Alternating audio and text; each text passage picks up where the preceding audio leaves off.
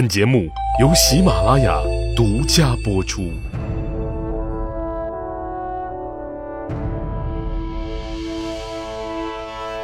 英雄成败任评说，流传千古不辍。曹刘诸葛故事多，无演义不三国。曹操派夏侯惇领十万大军直扑新野，刘备紧急找诸葛亮商议对策，并让他全权指挥此次保卫战。这是诸葛亮出山之后的第一次用兵，他要大显身手，击败夏侯惇。诸葛亮点炮声炸，调派各路兵马，是胸有成竹。最后，他嘱咐诸将，一定要依计而行，不得有误。虽然孔明是胸有成竹，但在场的诸位却疑虑重重。大伙儿心想：怎么着？这仗还没打呢，就准备庆功宴呢？您得，你怎么知道一定能胜呢？那可是十万大军，万一咱败了呢？我们打了这么多年仗。这种安排还闻所未闻呢。刘备坐在旁边也心里打鼓，他琢磨：这不会是诸葛军师发烧吃错了药说胡话呢吧？应该不会。他还偷偷的使劲掐了掐自己的大腿，哎呦呵，还挺疼的。嗯，不是做梦。我这都奔五十了。南征北战二十多年，大小军阀的谁没打过我呀？没打过也见过，好赖混个脸熟。像这位这么部署的，真是连听都没听过。刘备揉了揉眼睛，扭头仔细看了看诸葛亮，嗯，军师很严肃，不像开玩笑。可是这这，哎。刘备想问又不好意思问，真是如鲠在喉。张三爷一看刘备那表情，心想：大哥耶，您不好意思，我可顾不了许多。就见诸葛亮一摆手，刚要说散战，张飞是还眼圆睁，噔噔噔几步就走到帅案近前。军师且慢。诸葛亮一看，哦。是翼德将军，令箭在手，有何话讲啊？军师啊，我有个事儿向您请教请教。这把我们都派出去了，那您干点什么呀？张飞这话虽然没直接质疑诸葛亮的战术安排，但明眼人都看得出来，这就是挑衅，挑衅。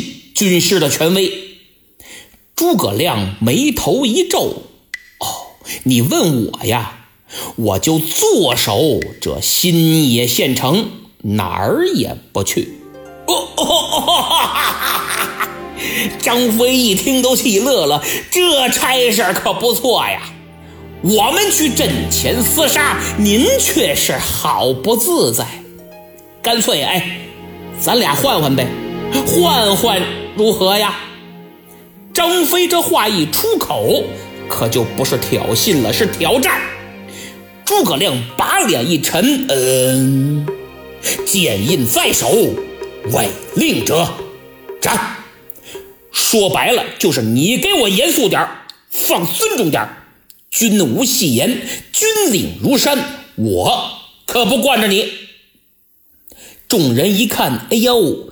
得了，连张三爷都吃了瘪，咱咱咱呐，咱也别找不自在了。稀里呼噜，稀里呼噜，纷纷全下去了。按照安排，各司其职了。可问题是，从刘备到诸将，心存的疑虑并没有打消。其实，我们纵观诸葛亮此次对敌的套路，就是以地形为依托，最大优化组合力量。精心设置埋伏圈，具体步骤就是诱敌深入，纵火烧山，袭击后方，趁乱反击，杀败敌军。诸葛亮此次的部署安排，连自己人都云里雾里，对于那仅剩一只眼的夏侯惇就更看不明白了。他率领着于禁、李典等人十万人马，浩浩荡荡杀到了新野，心里那个美呀，美什么呢？这夏侯惇显然是学过算术的。他心想：“我这可是十万人马内，你刘备充其量有一万人就不错了。我十个打一个，总没问题吧？小小的新野，我这人马从你那儿一过，踩也能给你踩平喽。”其实夏侯惇如此自信是有资本的。诸位想想。这几年，曹军所向披靡，军事素养极高，取胜只是时间问题。所以在行军途中啊，他这心情是轻松而愉快的，丝毫没有大战来临的紧张感。走着走着，眼瞅着快到了，忽然探马来报：启禀将军，前面博望坡发现刘备的军马。这博望坡位于今天的河南省南阳市方城县西南三十公里，地势险要，为古湘汉隘道之通衢，素为兵家必争之地。因当年汉武帝表彰张骞凿空西域，封其为博望侯而得名。志得意满的夏侯惇一听，哦。发现刘备的兵马，不急，我先去看看。他催马向前，举目观瞧，只见对面一员大将，白马银枪，威风凛凛。夏侯惇吃了一惊，哎呀，好威风的一员大将，也够英俊，够漂亮的。想必这就是那常山赵云赵子龙。等他再往赵云身后一看，差点笑出声来。怎么着？就见他领着这点人马呀，也就五百来人，而且着装不整，参差不齐，连个军服都没有，就更别说铠甲了。再看手中兵器，那可更乐了，拿什么的都有，钉耙、锄头、粪叉子。这哪是作战的军队呀？分明就是临时拼凑的民兵。夏侯惇能不笑吗？心想：就你这俩半人还不够你家夏侯将军塞牙缝的呢。他把嘴一撇：“哎，可惜了你赵云将军这般人才，跟了那刘备，岂不是孤魂？”追随了野鬼吗？还是快快下马归降吧！赵云也不跟他废话，催马摇枪上前就直取夏侯惇。二人马走盘桓，战了二十几个回合，赵云有些力不从心，他虚晃一枪，拨马便走，领着这五百民兵就败下去了。夏侯惇一看，呀呵！你赵云名声那么响，我以为多厉害呢，原来也就那么回事儿，可不能把你放了。看我的！他催马带着手下就追呀，眼瞅着快追上了，赵云转过头来又战上几个回合，然后再往下败，如此且战且败了好几回。夏侯惇不知不觉领着人马已经追出了二三十里。副将韩浩感觉有点不对劲，他赶紧打马上前：“夏侯将军，啊，怎么了？我看这赵云是诈败呀，分明是诱敌之计。您呐，先别追了，小心中了埋伏。”夏侯惇不以为然：“哎，无需多虑，就这样的民兵，纵使他十面埋伏。”能奈我何呀？追！赵云要的就是这个效果。不多久，他就引着夏侯惇的大军来到了博望坡前。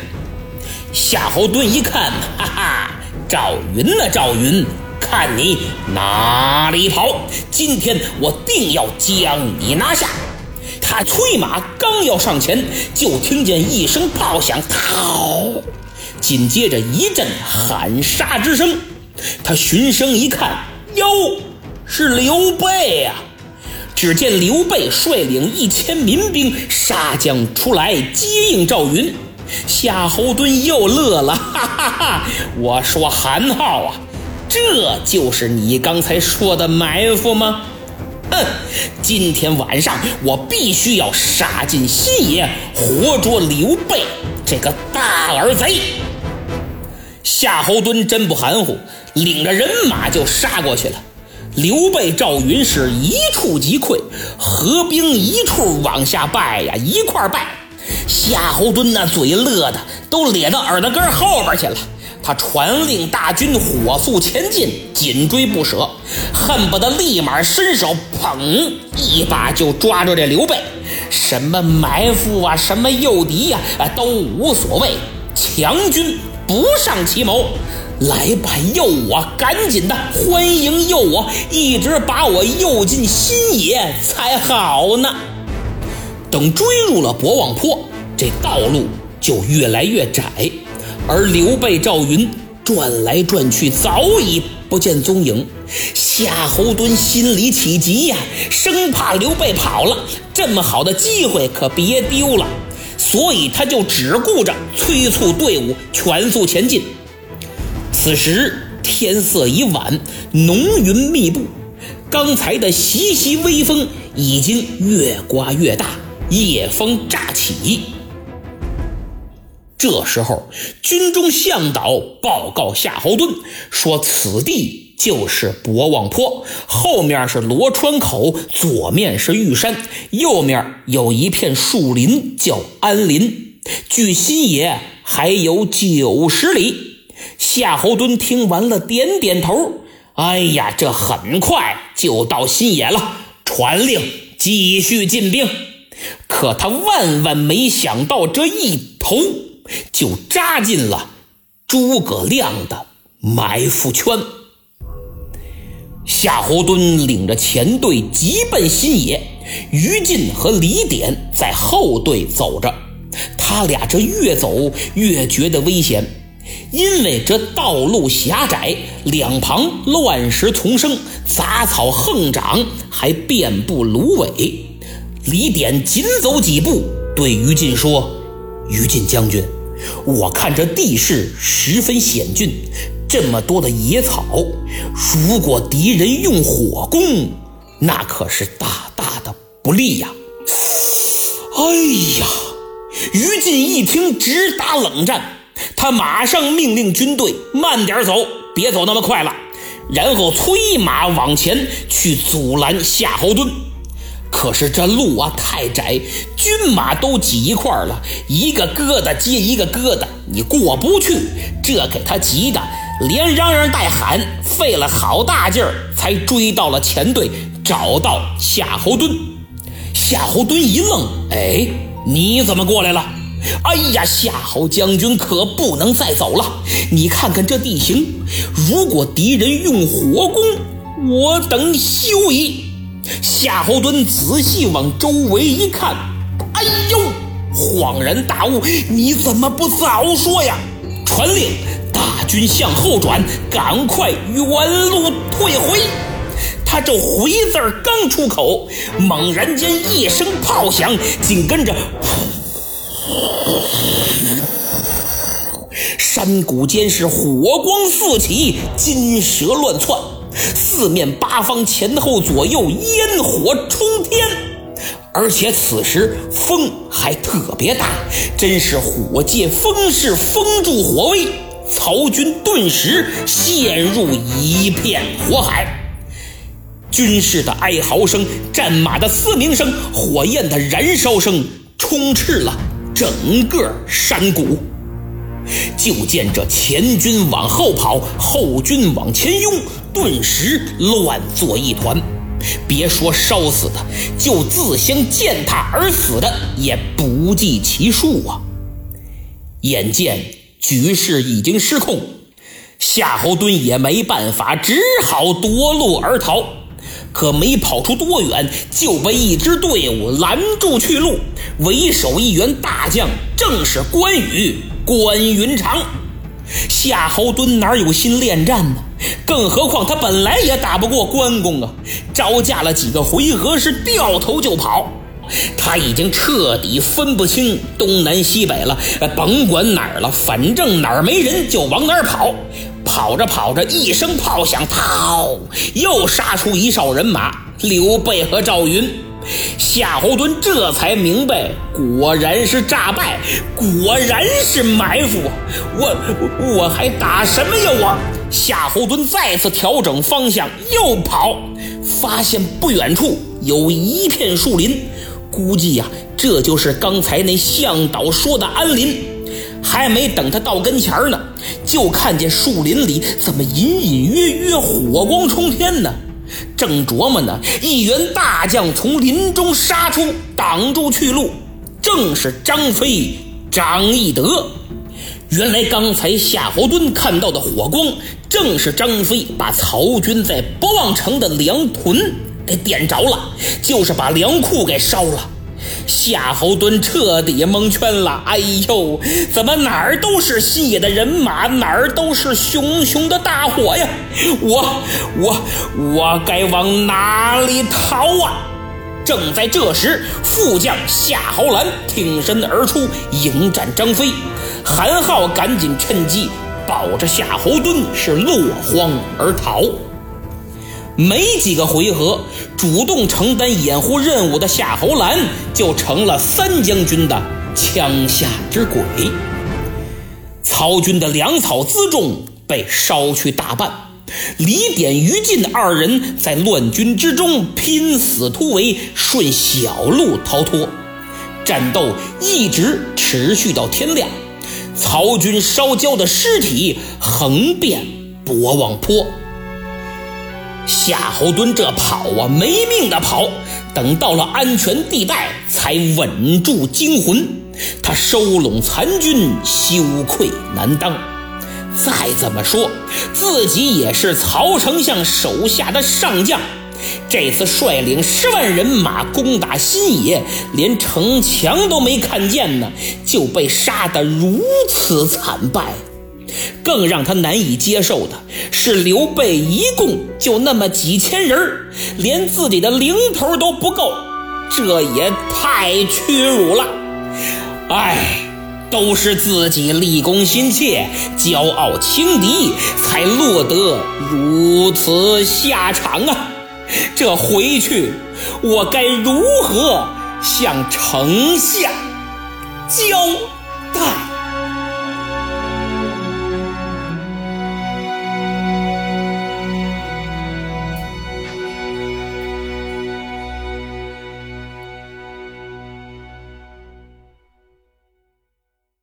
好，火烧博望说完了。上期节目抢到沙发的是严凯铁粉大海，哎呦，这是位新朋友，非常欢迎啊！不知道您给专辑评分了没有？没有的话，请您点击专辑主页就会看到评价两个字，点击给予五星好评就行了。微微一笑，下滑盖 N K D 留言说：“现在儿子女儿一人一部手机，都在听严老师的三国。哪天再把老公也拉进来，就全家一起听三国了。”他还上传了跟孩子聊咱们节目的截屏。鄙人代表拉菲老师向您以及不断给节目无偿做宣传的粉丝们表示衷心的感谢，没有你们，我的节目走不到今天。希望大家继续支持，多多帮我分享朋友圈啊，合适的微信群呢，或者认识的喜欢听书、喜欢三国的亲朋好友都行，发发节目，说几句推荐的话，您举手之劳可能就会给我带来巨大的力量。因为现在我和拉菲老师都想寻找文化产业的伯乐，能拉我们一把，做个三国 IP。起码找个出版社把书先出了，再有比如做成动漫短视频，正好音频是现成的，所以希望大家有资源给我多多分享介绍一下啊。爱好虽莫为说严老师的音乐配合比较到位。这个确实是我非常引以为傲的地方。各位听了那么多带配乐的节目，像我这样拿捏到位、长短合适、起伏控制、情感渲染如此精细的，应该为数不多。就我一个人做，每段音乐我都斟酌很久，花了不少钱买素材库，还在不断丰富，力求最佳效果。所以，如果来个好耳机，静静的收听本节目，会有比只通过语言和文字更打动人心的效果。如果有需要，可以点击购物车图标查看喜马拉雅官方 AI 蓝牙耳机专享优惠啊！其实我之所以加入配乐，是想借助音乐元素弥补自己讲述水平的不足。你看人家袁阔成、郭德纲等等那些大师不用配乐，用不着，还不够添乱的呢。所以哪天我水平高了，也不会再用音乐了，就一个人控制全场，没问题。上期我提到了以前说书的老先生大猫睡着了，留言说小时候蹲在爷爷的收音机下听老古董，信号还很好。这个评论很有画面感啊！作为八零后，经常会怀旧，所以我现在说书也有一种向童年那个时代致敬的感觉。顺便说一句，我已经建立了微信群，哪位想加入就给我发私信，我给你二维码，扫码进群。下面说两位求点名的朋友，一位叫黑狼小鱼，一位叫修路的玄德公。你俩要是还没评分呢，就赶紧啊！最后隆重感谢四位听友，他们是学习中下滑杠九月、人行天桥、迈克尔下滑杠乔峰和幺三八零三三五 O O M L。因为这四位本月给我打赏了，终于有人给我打赏了。特别是学习中下滑杠九月还打了两次，希望越来越多的朋友能点击我的头像进入主播主页给我打赏，多多为节目点赞、订阅、评分和转发，在下感激不尽。咱们下次再见。